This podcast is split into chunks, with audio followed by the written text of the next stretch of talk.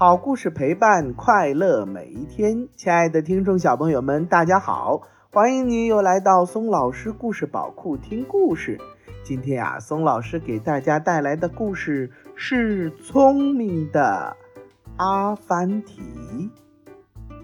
我有一只小毛驴呀，天天最爱骑。咦，是谁在唱歌呀？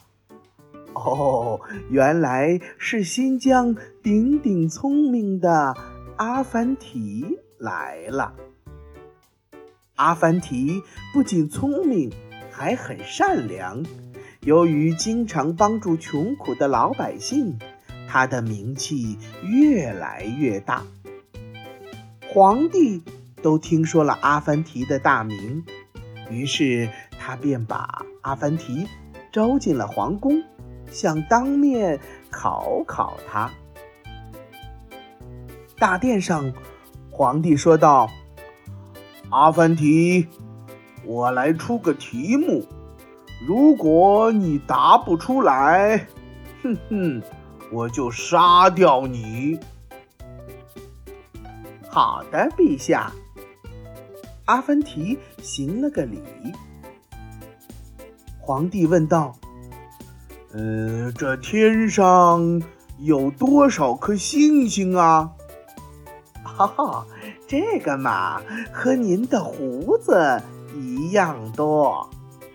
阿凡提说道：“哦，那我的胡子又有多少根呢？”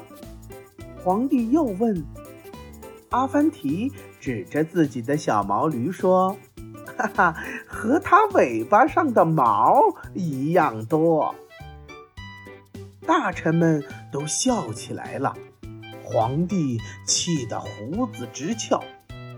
来人，来人，把这个阿凡提绑起来，杀头，杀头！阿凡提一点儿也不害怕，笑着说：“哈哈，陛下，我早知道今天会死，而且我还知道陛下您哪天死呢。”皇帝吓了一大跳，问道：“这是真的？”“当然。”阿凡提面不改色地说。你快说，我我是哪一天死？皇帝又急又怕。这个嘛，陛下，您只比我晚死一天，也就是说，我今天死了，明天就轮到你了。阿凡提回答：“哦哦，天哪！”皇帝顿时吓得浑身发抖，大喊着：“来人，快快快把阿凡提给我放了！阿凡提呀，你可别死呀，不然我也没命了。呃，求求你，再活一万年。”呃，再活一万年，那么我也就能活一万年呃零一天了。皇帝哀求道。阿凡提眼珠一转，摸着自己的胡须说道：“这个嘛，让我考虑考虑。”皇帝着急地说：“不不不，不用考虑，我的金银财宝任你取。”皇帝说完，命人搬出宝库里的几箱财宝，送给了阿凡提。后来，阿凡提把这些财宝送给了穷苦的百姓。大家听说了这件事情，更加敬佩他了。好了，亲爱的听众小朋友们，这个阿凡提的故事就给大家讲完了。阿凡提呀，又翻译成阿方提。在维吾尔语当中呢，是指先生的意思。他呀是一位活跃在西起摩洛哥东到中国新疆的伊斯兰诸民族当中的一个人物。他普渡穷苦人民，阻止权贵剥削穷苦老百姓，阻止蒙古继续西进。在不同的地区的传说当中呢，往往是一位智者或者导师的头衔来称呼他，是伊斯兰教世界里的一个传说人物。他的人物形象啊，是头戴一顶民族的小花帽，背朝前，脸朝后，骑着一头小毛驴。阿凡提的笑声也非常富有特色，温和而极具穿透力。阿凡提是最出色的民间创作之一，他呀已经被列入世界民间艺术形象之列。往后呢，有空的时候啊，宋老师还会给大家讲很多阿凡提的故事。亲爱的听众小朋友们，这两天呀，热死了。正处在三伏天，可是呀，今天却是夏天的最后一天了，因为明天就要立秋了。立秋是什么呢？立秋啊，是咱们中国传统的二十四节气之一的一个节气。立秋时节，院子里的葡萄渐渐成熟了，摘一粒，轻轻咬开。诱人的果香便会扑鼻而来。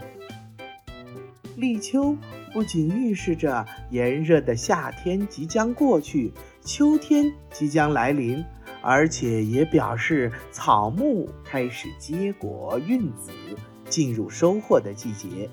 立秋后，虽然一时暑气难消，但天气总的趋势是逐渐变得凉爽。气温的早晚温差逐渐明显，往往是白天很热，而夜晚呢比较凉爽。古人云呐：“立秋有三候，一候凉风至，二候白露降，三候寒蝉鸣。”凉风至，立秋以后呢，暑气渐消。舒适的小北风亦不同于暑天里的热风，给人们带来了丝丝凉意。白露降，立秋时节呀，因为白天日照很强，而夜晚又比较凉爽，早晚温差较大，夜间的水蒸气接近地面，所以在清晨形成了白雾，又在室外植物上凝结成了一颗颗晶莹的露珠。寒蝉鸣，立秋以后啊，低鸣的蝉称为寒蝉。寒蝉吃饱喝足，再加上温度适宜，在卖力地鸣叫着，好像在告诉人们：炎热的夏天已经过去，我们的生命也将走到了尽头了。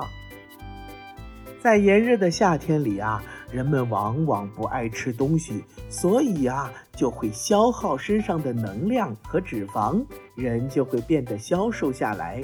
可是秋天来了以后呢？秋天是一个储藏的季节，所以说这个时候呀，胃口大开，往往要吃东西，要补充营养，预备过冬。所以说，秋天来了以后呢，人们都爱贴秋膘。可是有一些爱减肥的妈妈们就要注意喽，贴秋膘要来喽。最后送给大家一首宋朝刘汉的诗《立秋》：立秋送刘汉，乳鸦啼散玉屏空，一枕新凉一扇风。睡起秋色无觅处，满街无叶月明中。伴随着秋天的到来呢，一些咱们中华民族的传统节日也会慢慢的到来，比如说七夕节、八月十五的中秋节等等。到时候呀，松老师会再讲这些节日的故事给大家。好了，宝贝们，今天的故事就给大家讲到这儿了，又到了我们说再见的时候了。如果你喜欢听松老师讲的故事，那么就给松老师点赞留言吧，也欢迎您转发到朋友圈，和小伙伴们一起听松老师讲故事。为了方便更多的小宝贝儿收听松老师的故事啊，我们的微信公众平台上线了。你可以让妈妈帮助订阅。请记住，松老师的“松”啊，是松鼠的“松”。松老师愿做一颗小松子儿，每天给可爱的小松鼠们讲故事。明天同一时间不见不散，拜拜。